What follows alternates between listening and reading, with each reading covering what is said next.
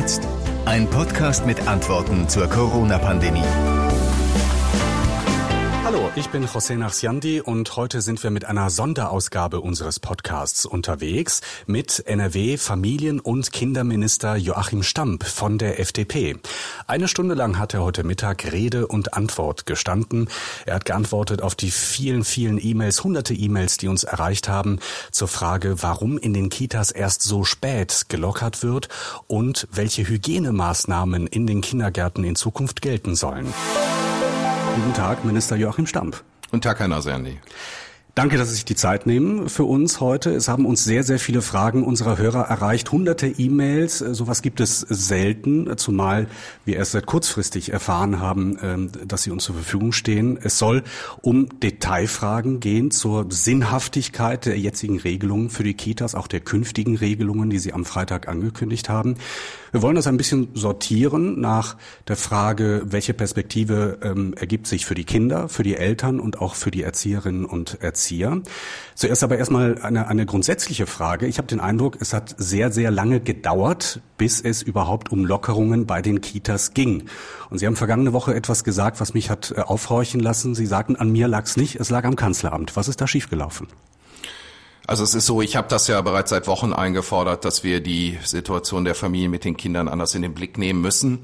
Und wir haben dann mit den Jugend- und Familienministern der Länder gemeinsam beschlossen, ein Konzept vorzulegen äh, dem Bundeskanzleramt und das Bundeskanzleramt hatte das äh, unbedingt eingefordert äh, bereits für Ende April vor der vorletzten Schalte der Kanzlerin mit den Ministerpräsidenten und wir haben Tag und Nacht gearbeitet, um das vorzulegen. Und es war zwischen allen Ländernministern von äh, CSU Bayern bis Linke Thüringen von allen mit allen abgestimmt. Und es ist dann aber äh, beschlossen worden, äh, das zunächst mal noch eine Woche liegen zu lassen. Und das also ist die einfach Pläne schade. lagen alle schon in der Schublade. Ja, wir haben, Ja. wir haben, wir hatten dort keine Daten vorgegeben, sondern wir haben gesagt, welche Gruppen besonders in den äh, Blick genommen werden müssen und wie wir Schritt für Schritt äh, wieder zu einer Normalisierung kommen können und haben auch ganz bewusst gesagt, hier müssen die Länder eigene Wege gehen, weil die Infektionssituation ist auch in den Ländern unterschiedlich. Und äh, wir hätten gerne dafür früher grünes Licht gehabt, dann hätten wir all die Schritte, die wir jetzt ab Donnerstag gehen, eine Woche vorher haben können. Wir kommen damit zu den Fragen der Hörerinnen und Hörer und steigen in den Themenkomplex ein, wie sinnig sind die äh, ist die jetzige Situation und sind die geplanten Lockerungen aus Sicht der Kinder. Nur kurz für den Überblick. In dieser Woche Donnerstag gehen unter anderem die Vorschulkinder mit besonderem Förderbedarf in die Betreuung und die Kinder mit Behinderungen. Dazu können die Zweijährigen wieder bei der Tagesmutter betreut werden. Ab Ende Mai gehen dann alle Vorschulkinder in die Kita und ab Juni sollen, das haben Sie so gesagt, zu bis zu den Sommerferien die anderen Kinder für mindestens zwei Tage mal die Kita von innen gesehen haben. Äh, ab September soll es dann Stand jetzt einen eingeschränkten Regelbetrieb für alle Kinder geben. Da hat uns zum Beispiel eine Frage von Michaela Busenius Böhm erreicht aus Münster. Hallo Herr Stamp, mich würde interessieren, warum die übrigen Kinder ab Juni für zwei Tage in die Kindertagesbetreuung kommen können. Wo ist der Unterschied, ob sie nun für zwei Tage kommen und die Infektionskette bereichern oder ob sie für fünf Tage kommen und die Infektionskette bereichern? Und äh, darüber hinaus würde mich ähm, interessieren, was ein eingeschränkter Regelbetrieb für die Kita bedeutet. Also erstmal die Frage, warum diese zwei Tage? Also ich bin für die Frage sehr dankbar, weil man das vielleicht jetzt einfach nochmal etwas grundsätzlicher erklären kann. Wir machen jetzt die ersten beiden Schritte am 14. und dann am 28. Am 28. haben wir dann auch alle Vorschulkinder wieder in den Kitas. Danach werden wir im Juni den dritten Schritt machen und wie umfangreich der sein wird, das können wir heute einfach noch nicht exakt sagen. Wenn wir einmal zurückgucken, was vor vier Wochen war, da hatten wir auch eine ganz andere Situation in Deutschland und deswegen ist es auch ganz schwer jetzt heute zu prognostizieren, was in vier Wochen ist. Wir haben eine sehr gespaltene Gesellschaft. Die einen, die sagen, um Gottes Willen, macht bloß nichts auf. Wir haben wahnsinnige Ängste vor der Ansteckung. Und die anderen sagen, wir halten es nicht mehr aus. Wir brauchen dringend die Kita-Öffnung sofort für alle. Und wir müssen sehen, dass wir den verantwortbaren Weg gehen dazwischen, nämlich zu sehen, wie wir mit den weniger Fachkräften, die wir zur Verfügung haben, weil eben auch viele Fachkräfte zur Risikogruppe gehören. Wir haben landesweit äh, fehlen uns mehr als 20 Prozent. Und wir haben ein Hygienekonzept ausgearbeitet und ein Konzept für kleinere Gruppen, was dann eben auch äh, einen besonderen Personalbedarf äh, erfordert. Und dementsprechend haben wir für, obwohl wir mehr Personen eigentlich bräuchten für dieses Konzept, weniger Kräfte zur Verfügung. Deswegen geht es nicht für alle von heute auf morgen. Und jetzt geht es um die Frage, also es ist überhaupt nicht ausgemacht, dass das nur zwei Tage sein werden. Ich habe gesagt, das ist das Minimum, weil ich will, dass jedes Kind weiß, dass es vor dem Sommer äh, nochmal in die Kita kommt. Ähm, ich strebe natürlich mehr an. Aber das wird jetzt in den nächsten Tagen weiter genau beobachtet, was möglich ist, damit wir dann im Laufe dieses Monats entscheiden können, wie groß der Schritt im Juni sein kann. Und dann haben Sie gefragt nach dem eingeschränkten Regelbetrieb. Auch den möchte ich nach Möglichkeit nicht erst im September, sondern natürlich so früh wie möglich. Ein eingeschränkter Regelbetrieb bedeutet, dass alle Kinder wieder kommen können, aber die Einschränkung durch die durch das Personal sich dadurch ergibt, dass dann eben die ähm, äh, Verträge nicht vollumfänglich bedient werden können. Das heißt also, diejenigen, äh, die 45 Stunden haben, dann äh, möglicherweise mit äh, 36 oder 37 Stunden klarkommen müssten mhm. und äh, die mit 35 und so weiter äh, auch entsprechende Einschränkungen möglicherweise hinnehmen müssen. Man muss dazu wissen, dass in den äh, Kindertageseinrichtungen die Situation ganz unterschiedlich ist. Und ähm, deswegen haben wir einige Einrichtungen, die erheblich mehr Probleme haben, weil ihnen viel mehr Fachkräfte fehlen als anderen. Aber trotzdem, weil auch das immer wieder angesprochen wird, wir können nicht den Druck einfach an die Kita-Leitung geben und sagen, ihr entscheidet. Da könnte ich mir einen schlanken Fuß machen, wie man so schön sagt. Aber da weisen auch die Träger als Arbeitgeber zu Recht darauf hin, dass wir diesen Druck nicht an die Kita-Leitung geben können. Ich habe den Eindruck, ähm, Ihnen fehlen grundlegende Informationen, um gute Entscheidungen zu fällen. Man weiß zum Beispiel nicht genau, wie sich das Virus unter den Kindern ausbreitet. Es gibt äh, verschiedene Untersuchungen aus dem Ausland. Ähm, es gibt gerade wieder eine neue Studie aus Österreich, die nahelegt, dass das Infektionsrisiko von den Kindern gering ist. Wir haben darüber hinaus ähm, im Länderkreis äh, uns ja auch ausgetauscht. Ich bin im sehr engen Austausch mit dem äh, Kollegen Lucha in Baden-Württemberg, die eine eigene Untersuchung jetzt nochmal gemacht haben, wo wir in den nächsten sieben, acht Tagen auch mit Ergebnissen rechnen. Und wenn wir neue wissenschaftliche Erkenntnisse haben, dass wir größere Gruppen machen können wenn wir wieder mehr Fachkräfte zur Verfügung haben, weil möglicherweise es auch verantwortbar ist, dass zu einem bestimmten Zeitpunkt mit entsprechenden Schutzmaßnahmen auch wieder Kräfte aus der Risikogruppe eingesetzt werden können. Dann können wir natürlich in viel größerem Umfang öffnen. Es gibt noch viele weitere Fragen, die uns erreicht haben ähm, zum Aspekt Kinder. Und zwar äh, betreffen die vor allen Dingen die Frage, was passiert nach den Sommerferien? Nach den Sommerferien im August wäre eigentlich die Eingewöhnung dran gewesen. Und deshalb gibt es diese Frage von Hanna Jalkova aus Essen, die uns zum Beispiel das hier per E-Mail geschrieben hat. Mich und ganz viele andere Eltern würde interessieren, ob die Eingewöhnung von Kindern in der Kita schon im August möglich ist. Meine Tochter wechselt von der Tagespflege in die Kita. Die Tagespflege hat im Juni drei Wochen Urlaub und die Eingewöhnung in der Kita sollte unter normalen Umständen dann ab 11.8. starten. Wird das möglich sein? Wird das möglich sein? Die Dame hat einen Punkt äh, genau auf den Punkt gebracht, unter normalen Umständen. Und das ist eben unser ganz großes Problem. Und äh, ich will das auch mal ganz deutlich sagen. Ich bin äh, selbst Familienvater. Meine Töchter sind neun und zwölf. Deswegen weiß ich auch, dass es mit kleineren Kindern noch mal schwieriger ist. Aber wir haben auch diese äh, ganze Situation bei uns äh, zu Hause äh, durchzustehen. Und wir wissen, dass die äh, Kinder natürlich so möglich auch wieder unter die Gleichaltrigen äh, möchten und müssen. Und ähm, das ist jetzt eben genau der Punkt. Ich kann Ihnen keine präzise Prognose für Anfang August geben. Dass ich das Ziel habe, dass wir das erreichen, ist klar. Ob das äh, möglich ist, kann ich Ihnen aber zum heutigen Zeitpunkt nicht seriös beantworten. Eine weitere Frage kommt von Stefanie Kowarik, ganz aus der Nähe von ihrem Wohnort Bonn, nämlich aus Trost, Troisdorf. Hallo, Herr Stampf. Mich würde interessieren, was das für eine Sinnhaftigkeit ist mit den zwei Tagen vor den Sommerferien für die Kita-Kinder da ich aktuell nicht von ausgehe, dass meine Tochter irgendeinen Mehrwert davon hat, nach zwei Monaten Nichtöffnung der Kita jetzt nochmal zwei Tage dort absolvieren zu können. Und zum anderen würde mich auch interessieren, ob ich jetzt zu einer Tagesmutter wechseln kann, die eine Betreuung sicherstellen kann für meine zweijährige Tochter und ob ich danach noch wieder zurückkehren könnte in die normale Kita, wo ein Kita-Platz noch vorhanden sein könnte. Also das mit der Sinnhaftigkeit der zwei Tage haben wir eben schon besprochen, dass Sie sagen, Sie würden sich mehr wünschen, wissen aber noch nicht, ob das geht. Die Frage dieser, äh, dieser Mutter ist, äh, kann sie ihr, ihr Kind, ihre zweijährige Tochter zur Tagesmutter übergangsweise geben und dann wieder in die Kita? Ich kann das absolut nachvollziehen, äh, dass die Hörerin äh, den Wunsch hat. Das ist in der Praxis allerdings äh, sehr, sehr schwierig. Also es ist dann so, dass dann natürlich der Anspruch auf den anderen Platz verloren geht.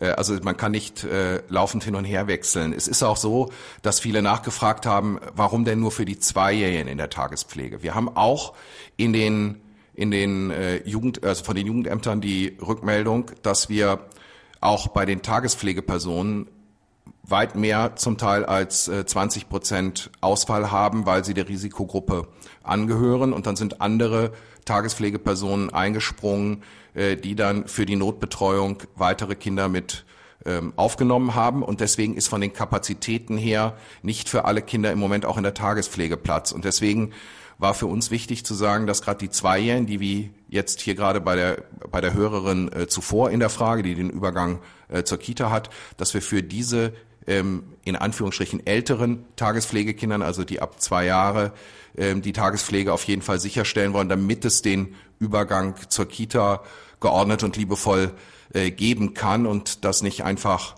äh, so auseinanderläuft. Und mhm. wir werden trotzdem prüfen, ähm, sobald es die Kapazitäten hergeben, äh, dass wir auch für die anderen Tagespflegekinder dies wieder ermöglichen. Vielleicht auch nochmal eine ganz wichtige In Information. Es ist alles im Fluss. Wir sind, wir beobachten die Situation mit äh, unserem Haus ähm, wirklich jeden Tag äh, ganz genau aufs Neue. Wir arbeiten die Wochenenden auch durch um ähm, wirklich allen wo es irgendwie möglich ist, äh, gerecht zu werden. Das ist eben leider nicht vollumfänglich möglich, aber es ist völlig klar, dass wenn wir äh, ein, eine Möglichkeit sehen, dass die Kapazitäten da sind, dann werden wir die Tagespflege möglicherweise dann auch schon zu einem früheren Schritt auch für die äh, Einjährigen wieder öffnen. Noch kurz ein Schlenker zur Frage, wie der Alltag dann für die Kinder aussehen könnte. Michaela Kaspari, diesmal direkt aus Bonn, hat diese Frage. Sehr geehrter Herr Stamp, ich habe zwei Fragen. Die erste wäre, kann in Kitas langfristig auf das Tragen von Masken zum Wohle der Entwicklung, also Bildung von Psyche und Lesen von Mimik der Kinder verzichtet werden? Die zweite Frage, die ich habe, kann bei Kindern unter sechs Jahren bitte auf das Abstandhalten verzichtet werden? Es ist doch bei zum Beispiel unter Dreijährigen besonders und bei drei bis sechsjährigen doch so wichtig, den Körperkontakt zu Bezugspersonen und auch zu Gleichaltrigen ausleben zu dürfen. Also Abstand halten ist unmöglich, ne? Ich bin Frau Kaspari sehr dankbar für die Frage, weil das nämlich genau ja das Grundproblem äh, beschreibt. Die kleinen Kinder brauchen Nähe, die brauchen Wärme, die brauchen Geborgenheit, die müssen mal in den Arm genommen werden, wenn sie sich wehgetan haben oder getröstet werden müssen. Und genau deswegen ist das Abstandsgebot in den Kitas und in der Tagespflege nicht zu halten. Und das ist ja auch der Grund, warum wir mit umfassenden Hygienekonzepten versuchen, diese, dieses Risiko, was damit verbunden ist, für das Fachpersonal, soweit es geht, eben zu minimieren. Und dazu haben wir mit Experten aus der Kindheitspädagogik beraten und Experten aus der Hygiene. Wir haben die auch zusammengebracht. Das hat also hier, haben hier unterschiedliche Wissenschaftler miteinander äh, die Konzepte erarbeitet und die haben wir auch den anderen Ländern übrigens äh, zur Verfügung gestellt und äh, dafür sind wir auch von den anderen Bundesländern äh, hoch gelobt worden. Äh, und ich freue mich, dass wir jetzt also da eine gute Grundlage haben. Dazu gehört auch, dass wir anraten, auf Masken äh, zu verzichten. Wir haben aber den Erzieherinnen und äh, den Trägern das freigestellt, dass diejenigen, äh, die nicht darauf verzichten wollen, es gebrauchen können. Wir wollen aber auch noch eine weitere ähm, Überlegung jetzt ähm, auf den Weg bringen. Es gibt jetzt äh, so neue Visiere, wo sie äh, mit äh, quasi äh, eine, äh, ein Stirnband haben, äh, mhm. wo dann eine ähm, eine Plastikfolie äh, äh, dran, eine, äh, dran hängt sozusagen, ja. äh, durch die sie gucken können und da ist das mhm. Gesicht dann frei. Das ist möglicherweise noch eine Alternative. Was die Dame eben sagte, dieses fehlende Abstandsgebot, das ist das Problem, warum wir in der Kita vor ganz anderen Herausforderungen stehen, als das beispielsweise in der Gastronomie ähm, und in anderen Bereichen ist. Wir müssen auch immer sehen, dass wir die Erzieherinnen und Erzieher und auch die Tagespflegepersonen entsprechend schützen. Sie selbst haben immer wieder gesagt, ähm, dass Sie die Schließung der Kitas, äh, dass Sie das wissen, dass die Schließung der Kitas viele Eltern vor große Probleme äh, äh stellt und auch in, Probleme gestürzt hat. Ein Beispiel haben wir hier, mal von einem Vater von Marcel aus Hamm und mal wieder von einer Mutter von Frau Klein. Ihre Fragen bitte. Und zwar äh, ist es so, dass meine Frau aus Elternzeit kommt und jetzt eigentlich zurück in den Job soll und das geht halt nicht, weil sie die Kinder betreuen muss. Und der Arbeitgeber hatte schon signalisiert, also dass sie auf jeden Fall wiederkommen muss oder auch soll. Und ja, man ist ja nicht da gefeilt vor, dass äh, man gekündigt wird.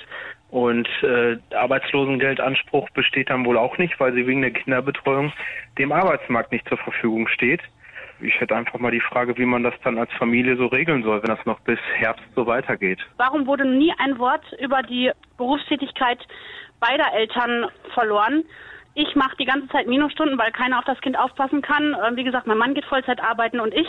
Und ähm, ja, wir haben keine Chance, aus der Situation herauszukommen. Eltern, die teilweise nur arbeiten, die können auf das Kind aufpassen. Und die Chance haben wir halt nicht. Ja, warum, warum wird die Gruppe nicht berücksichtigt? Herr Stampf, was, was sagen Sie solchen Eltern?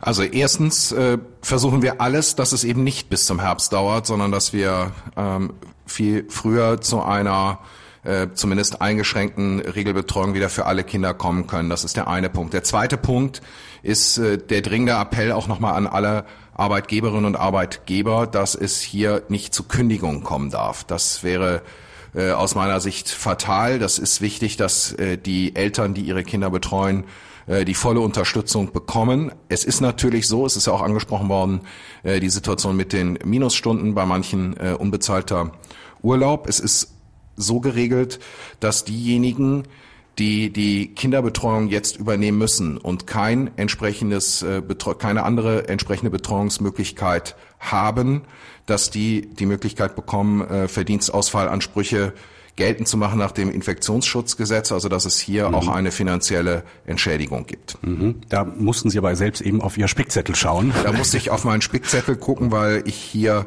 äh, genau gucken äh, wollte, ähm, wie die genaue Formulierung an der Stelle ist, weil man da ja auch präzise sein möchte. Ja. Es gibt viele Eltern, aber auch Erzieherinnen und Erzieher, die sich Sorgen machen über die Gefahr einer Ansteckung im Kindergarten. Von Beate Niebel aus Leverkusen hat uns die Frage erreicht, die sich damit beschäftigt, wie sinnvoll aus, ja sagen wir, virologischer Sicht die nur ganz langsame Öffnung der Kitas ist. Frau Niebel, bitteschön. Ich würde gerne wissen, welchen Sinn es hat, dass Kinderspielplätze und Fußballvereine, wo die Kinder trainieren können, aufmachen, aber dafür die Kindergärten nicht. Denn in Kindergärten werden die Kinder beobachtet und werden zu Abstand angemahnt. Kinderspielplätze, da sind die Kinder unbeaufsichtigt teilweise und laufen wildfremd durcheinander. Das sehe ich täglich hier in unserem Wohngebiet und äh, da mahnt sie keiner. Sie haben da eben schon ein bisschen was zu gesagt, das ist aber nicht ganz deutlich geworden, habe ich den Eindruck. Was ist das Problem in den, in den Kitas? Also zunächst mal muss auch auf den Spielplätzen natürlich, äh, ist es da die Verantwortung auch der Eltern zu sehen, dass da zwischen den Eltern Abstand eingehalten wird, aber natürlich auch, dass die äh, Kinder möglichst Abstand halten. Aber in den Kitas ist es eben, und bei der Tagespflege gilt es genauso, ist eben der Abstand nicht möglich. Und das ist ja der grundsätzliche Unterschied, warum in Teilen äh, der Gesellschaft jetzt wieder ähm, aufgemacht werden kann und äh, in anderen Bereichen eben jetzt wie bei uns bei der Kita äh, wir das nur schrittweise machen können. Wir haben in Möbelhäusern was oder in der Außengastronomie, da haben Sie die Möglichkeit, Abstandsgebote so vorzugeben, auch wenn sich da vielleicht der eine oder andere nicht dran hält, was natürlich völlig falsch ist. Aber da können Sie Abstandsgebote vorgeben. In der Kita können sie das nicht. Und deswegen ist es ganz wichtig, dass wir eben mit unserem Hygienekonzept und mit derzeit noch kleineren Gruppen auch die Erzieherinnen und Erzieher und auch die Tagespflegepersonen ähm, soweit auch schützen, dass sie auch sich sicher fühlen und die Arbeit auch weiterhin gerne machen. Das ist ja auch einfach ganz wichtig, dass sie wissen, dass ihre Kinder in einer guten Atmosphäre in den Einrichtungen sind. Und das ist halt die ganz große Herausforderung. Wir, uns fehlt die Risikogruppe. Also wir haben 20 Prozent weniger Erzieherinnen und Erzieher und Tagespflegepersonen derzeit zur Verfügung. Wir müssen aufgrund des Abstands, des fehlen, der fehlenden Abstandsregeln in der Kita mit kleinen Gruppen, homogenen Gruppen arbeiten. Und dafür haben wir natürlich einen erhöhten Personalbedarf. Und das ist der Grund, warum wir nur schrittweise mhm. öffnen können. Wenn es die Lage und wenn die wissenschaftlichen Erkenntnisse in den nächsten Tagen sich verändern, werden wir viel umfassender öffnen. Kita ist das eine. Wir machen einen kurzen Schlenker zur Tagespflege. Ab dieser Woche Donnerstag gibt es ja die Möglichkeit, dass Zweijährige von der Tagesmutter wieder aufgenommen werden können. Und da stellt sich auch aus gesundheitlicher Sicht die Frage, warum diese Altersgrenze von zwei Jahren? Dazu eine Frage unserer Hörerin von Frau Klein. Meine Frage wäre, warum äh, bezüglich der Tagespflege nur Kinder ab zwei Jahren jetzt die Betreuung in Anspruch nehmen können. Ähm, denn meine Tochter wird erst in zwei Monaten zwei Jahre. Und wo der Unterschied liegt, ähm, wenn ein Kind zwei Monate jünger ist. Also ähm, mit den Hygieneregeln kann ein Kind, was zwei Monate älter ist als meine Tochter, jetzt auch nicht viel anfangen. Und ähm, warum werden die Kinder benachteiligt und die anderen dürfen zur Tagespflege? Zumal die Tagespflege nur aus einer Kleingruppe besteht. Warum diese Altersgrenze? Die Altersgrenze deshalb, weil wir auch bei den Tagespflegepersonen äh, nur eine begrenzte Anzahl zur Verfügung haben und äh, gleichzeitig auch äh, Tagespflegepersonen zusätzlich von beispielsweise äh, Krankenschwestern äh, zusätzlich Kinder aufgenommen haben, um Notbetreuung sicherzustellen. Und äh, es hat die Bitte gegeben, ähm, auch seitens äh, der Kommunen und äh, der Verbände, wir tauschen uns ja permanent mit allen aus, äh, dass wir jetzt in einem ersten Schritt ähm, nicht, also in, in, im ersten Schritt die Zweijährigen nehmen, äh, damit die Anzahl überschaubar bleibt. Und wir haben uns deswegen für die Zweijährigen entschieden, weil das diejenigen sind, die danach einen Übergang haben äh, zur Kita. Und dass wir einfach sehen wollen, dass hier dieser Übergang im Sommer äh, geordnet und äh, liebevoll auch äh, dann vonstatten gehen kann und nicht auf einmal äh, die Tagespflegezeit einfach äh, im Nichts endet. Wir wollen aber so schnell wie möglich auch für die Einjährigen dort, wo Platz ist, Möglichkeiten schaffen. Wir prüfen jetzt die Situation permanent. Wir sind da im Austausch mit den Jugendämtern, wie stark das jetzt nachgefragt wird. Und sobald die Kapazität da ist, werden wir äh, selbstverständlich die Einjährigen mit einbeziehen. Am vergangenen Freitag, als Sie die Pläne für die nächsten Monate vorgestellt haben für Nordrhein-Westfalen, für die Kitas, haben Sie gesagt, dass Sie ab September im Rahmen einer Studie wöchentlich mehrere Kinder mehrere tausend Kinder sogar, äh, mehrmals die Woche testen lassen wollen. Und dazu hat uns eine Frage per E-Mail erreicht von Karin Wagner aus Münster. Es sollen ja tausende Kita-Kinder regelmäßig auf das Coronavirus getestet werden. Mich würde interessieren, wie diese Testung erfolgen soll. Erfolgt die Probenentnahme über den tiefen Rachenabstrich? Der ist ja schon für Erwachsene nicht besonders angenehm. Oder untersucht man die Kinder auf alternativem Weg? Also ich glaube, besonders äh, unangenehm ist da noch untertrieben. Es ist sogar mitunter schmerzhaft, so so ein Rachenabstrich. Wie soll das gehen bei den Kindern? Ja, Herr Nasiani, lassen Sie mich ganz kurz präzisieren. Das ist nicht ab September äh, geplant, sondern das werden wir jetzt äh, bereits in den äh, nächsten Wochen ähm, über die Bühne bringen. Und ich gehe davon aus, dass wir Anfang Juni das schon die ersten Ergebnisse haben werden. Und es ist äh, so geplant, dass die Kinder ähm, das mit einer Spülung machen. Also das heißt, dass das äh, für die Kinder nicht unangenehm wird. Da gibt es, es ist also eine alternative äh, Möglichkeit, äh, die uns die Experten hier empfohlen haben, so dass das kinderfreundlich über die Bühne geht. Die Hörerin hat natürlich völlig recht. Wenn Sie da einen Rachenabstrich jedes Mal bei einem Kind machen wollen, wird das im Zweifelsfalle nach zwei Tagen zu erheblichen Auseinandersetzungen führen. Das kenne ich von meinen eigenen Kindern. Ich weiß auch selbst, wie unangenehm das ist. Also das haben wir mit den Kindern nicht vor. Sie haben eben zur Begrüßung, als ich in Ihr Büro gekommen bin, gesagt, ich bin ja auch Corona-Vater. Das heißt, Sie fahren im Moment zu Hause, also unterrichten Sie Ihre Töchter gerade oder wie, wie, wie, wie, wie funktioniert das? Ihre Töchter gehen ja auch nicht zur Schule im Moment. Ich komme da leider äh, so gut wie gar nicht dazu. Ähm, ich will darüber nicht klagen, aber äh, vielleicht ist es auch gut, wenn die Hörerinnen und Hörer das wissen. Ähm, wir arbeiten seit äh, Mitte März ohne einen einzigen freien Tag, kein Ostern, kein Maiwochenende hier durch mit einer regelmäßigen 90 bis 100 Stunden Woche, weil wir eben diese Krise gemeinsam managen müssen. Und ähm, meine Frau ist äh, berufstätig und äh, auch in der leitenden Funktion und äh, arbeitet online und äh, dazwischen versuchen wir immer wieder äh, dann den äh, Kindern auch äh, bei den Hausaufgaben, die ja äh, von der Schule dann jetzt zum Teil über einen längeren Zeitraum gestellt werden, dann auch zu helfen bzw. zu kontrollieren. Und von daher weiß ich, wie schlimm die Situation für die Familien ist. Ich weiß, dass äh, vor allem auch die Kinder einen unglaublichen Drang haben, wieder zu ihren Gleichaltrigen zu kommen. Bei mir war das sogar so, dass meine jüngere Tochter einen Sitzstreik von meinem Arbeitszimmer gemacht hat und gesagt hat, äh, ich gehe hier erst wieder weg, wenn ich wieder äh, zu meinen Freundinnen und Freunden darf. Mhm. Also so zur Orientierung zum, zum Alter, das sind äh, Kinder so im Teenageralter. Ja, die sind neun und zwölf. Ah, ja. ah okay, okay. Also ein Kind noch ja. Grundschule und die andere im sechsten Schuljahr. Es gibt auch viele Erzieherinnen und Erzieher, die uns geschrieben haben, die sich Sorgen machen wegen möglicher Ansteckungsgefahr, die ja nun besteht. Dazu hat uns Mechthild Kloßmann aus Kleve eine Frage gemeldet, die sich, äh, glaube ich, sehr viele stellen. Ich arbeite als Erzieherin in einem Familienzentrum. Mir und meinen Kolleginnen ist es oft nicht möglich, den Mindestabstand einzuhalten. Was wird für den Schutz des pädagogischen Personals gemacht und geplant? Wäre es nicht sinnvoll, das Personal in den Kitas regelmäßig zu testen? Auch wir haben teilweise zu Hause Angehörige, die zu den sogenannten Risikogruppen gehören und machen uns deshalb große Sorgen. Also über Tests der Kinder haben wir gesprochen, Tests der Erzieherinnen.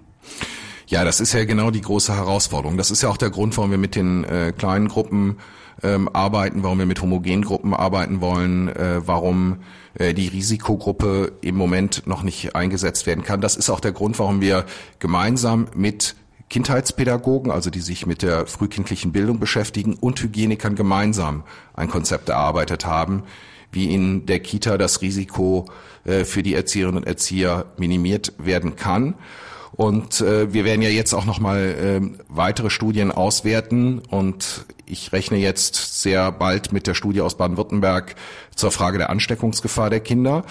Darüber hinaus überlegen wir auch, äh, was wir in äh, Zusammenhang mit Tests für das, äh, für das Fachpersonal, äh, was da möglich ist. Da müssen wir natürlich sagen, äh, dass wir da äh, ganz große Kapazitätsprobleme haben. Das ist natürlich äh, für viele auch äh, ein, ein schwieriges, schwer, schwer nachvollziehbares äh, Problem. Lässt sich weil man, die, vermitteln, weil, weil, weil, man, weil man die Bundesliga sieht genau, und denkt, da geht's, Bundesliga, da genau. geht's. Da ist es natürlich ein erheblich überschaubarere äh, Anzahl ähm, und äh, für die vielen, vielen äh, tausend äh, großartigen Erzieherinnen und Erzieher, die wir im Land haben, werden wir nicht ähm, jeden Tag äh, einen Test im Moment zur Verfügung haben. Das auch hier ist die wissenschaftliche Entwicklung natürlich äh, fortlaufend und äh, mir ist es wichtig, dass wir alles tun, um hier unsere Mitarbeiterinnen und Mitarbeiter in den Einrichtungen zu schützen und äh, die Testkapazitäten, äh, die dann möglich sind, das beobachten wir, wie gesagt, auch äh, jeden Tag aufs Neue, äh, werden wir dann auch so einsetzen, dass wir da zur Sicherheit noch mehr beitragen können. Aber genaueres können Sie da noch nicht sagen. Das ist im permanenten Fluss und wir sind da mit den, ja. mit den Wissenschaftlern auch im, im regelmäßigen Austausch, auch mit den Gewerkschaften, auch mit den Trägern. Und es ist aber von den Trägern hochgelobt worden, unser Hygienekonzept. Und ich glaube, dass mit dem Hygienekonzept, so wie wir es im Moment haben, auch die Erzieherinnen und Erzieher äh, sehr sicher in den Einrichtungen arbeiten können. Lassen Sie uns die Zeit nutzen, die wir noch haben, um über ein Thema zu sprechen aus Sicht der Eltern, das wir bisher noch gar nicht angesprochen haben. Und das sind die Elternbeiträge. Ähm, was ist mit den Elternbeiträgen? Werden die uns jetzt erlassen bis, bis September? Wir haben sie äh, im April erlassen, äh, wir haben sie äh, für den äh, Mai ausgesetzt und wie es im Juni sein wird. Das wird davon äh, sicherlich abhängen, was wir für ein Angebot wieder machen können. Und ähm, ich will jetzt noch nicht die weiße Fahne hissen, um zu sagen, äh, wir haben noch kein vernünftiges Angebot im Juni. Und äh, mhm. das ist, wie gesagt, völlig offen. Und äh, deswegen sind wir bei den, äh, bei den Beiträgen da auch noch äh, zurückhaltend und im Gespräch. Das werden wir aber mit den Kommunen äh, gemeinsam in Ruhe besprechen. Und äh, ich bin mir sicher, dass wir auch hier wieder eine äh, faire Lösung ähm, auch für die Eltern hinbekommen werden. Also Sie machen das abhängig davon, wie ähm, üppig das Angebot, das Kita-Angebot ab Juni sein kann, was Sie jetzt noch nicht sagen können, weil Sie da noch auf Studienergebnisse warten. So ja, vielleicht kann man, vielleicht kann man den, den, äh, den, den Eltern, die uns zuhören, auch nochmal äh, zeigen, wie schwierig das ist. Ja, Sie haben ja zum Beispiel diejenigen, äh, die aus den äh, Berufen der kritischen Infrastruktur das Angebot jetzt wahrnehmen können. Aber da ist zum Beispiel der bürokratische Aufwand für die Kommunen, äh, von denen jetzt äh, die Beiträge einzuziehen, höher, mhm. ähm, als äh, wenn wir äh, komplett auf die äh, Beiträge äh, verzichten. Also teurer. Und jetzt ja. müssen teurer und jetzt müssen wir eben sehen, wie wir das äh, äh, zukünftig gestalten. Aber die gute Nachricht äh, ja erstmal für alle ist ja, dass wir ab äh, August sowieso das zweite beitragsfreie äh, Kita-Jahr bekommen. Das heißt also, dass sich da auch äh, für die Eltern an der Stelle etwas tut. Eine weitere Frage drängt sich äh, da auf. Äh, die hat ein Vater aus Leverkusen gestellt, Paul Krämer, und zwar per E-Mail. Nutzt man die aktuelle Situation auch dazu, um die Elternbeiträge in ganz NRW einheitlich zu machen? Kita ist auch Bildung und sollte kostenlos sein. Durch die Corona-Krise werden viele Eltern auch nach der Kurzarbeit viele finanzielle Einbußen haben. Also wir haben da einen großen Flickenteppich in Nordrhein-Westfalen, was Elternbeiträge angeht. Kann man da im Zuge der Corona-Krise das nicht einfach nutzen, den Schwung? Wir werden durch die äh, Corona-Krise Bund, Land, Kommunen, alle in unserer Gesellschaft natürlich auch äh, finanziell äh, vor ganz, ganz große Probleme gestellt. Und deswegen kann man jetzt nicht pauschal ähm, einfach mal so versprechen, wir schaffen jetzt äh, sämtliche Elternbeiträge ab, weil das äh, für das äh, Land äh, Milliarden kosten würde. Und äh, das ist von unserem Haushalt auch gerade unter den Belastungen, die wir jetzt äh, durch die Corona-Krise haben, äh, nicht so ohne weiteres möglich. Es geht ja gar nicht es um die Abschaffung, sondern es geht um die Angleichung. Es ja. gibt da große Unterschiede von Stadt zu Stadt. Ja, das ist richtig. Wir haben, äh, wir hatten, ähm, als wir die Reform des Kinderbildungsgesetzes in, An in Angriff genommen worden, äh, in Angriff genommen haben, hatten wir das auch überlegt, ob wir das machen. Ähm, das ist dann aber so gewesen, dass wir gesagt haben, wir mildern es äh, insofern ab, als dass wir äh, neben dem ersten, äh, also neben dem letzten Kita-Jahr, was ja beitragsfrei ist, jetzt auch noch das vorletzte Kita-Jahr beitragsfrei äh, gestalten. Und ähm, ob wir zu einer Empfehlung kommen, ähm, eine, ähm, was, was die Beiträge angeht, an die Kommunen, das möglichst einheitlich äh, zu regeln. Äh, das ist fortlaufend in der, in der Diskussion. Ähm, gesetzlich festlegen ähm, werden wir das nicht, weil hier die Unterschiede einfach sehr, sehr hoch sind. Ich möchte aber den Zuhörerinnen und Zuhörern auch sagen, dass natürlich diejenigen, ähm, die jetzt mit äh, den entsprechenden ähm, äh, Gehaltseinbußen äh, verbunden sind, dann dementsprechend natürlich äh, weniger Beiträge zahlen müssen, weil ja die äh, Beiträge auch entsprechend äh, gestaffelt sind und wir haben ja auch überall Sozialklauseln drin, dass die äh, Geringverdiener auch gar keine Beiträge zahlen müssen. Der NRW-Kinder- und Familienminister und stellvertretender Ministerpräsident in Nordrhein-Westfalen, Joachim Stamp, bei uns im Interview. Vielen Dank, dass Sie sich die Zeit genommen haben. Ich danke Ihnen. Ich wünsche vor allem auch ähm, den Zuhörerinnen und Zuhörern, die in dieser schwierigen Situation sind, ganz, ganz viel Kraft und Sie können sicher sein, dass wir alles tun, um so schnell wie möglich die Kinder wieder in die Einrichtung zu bringen.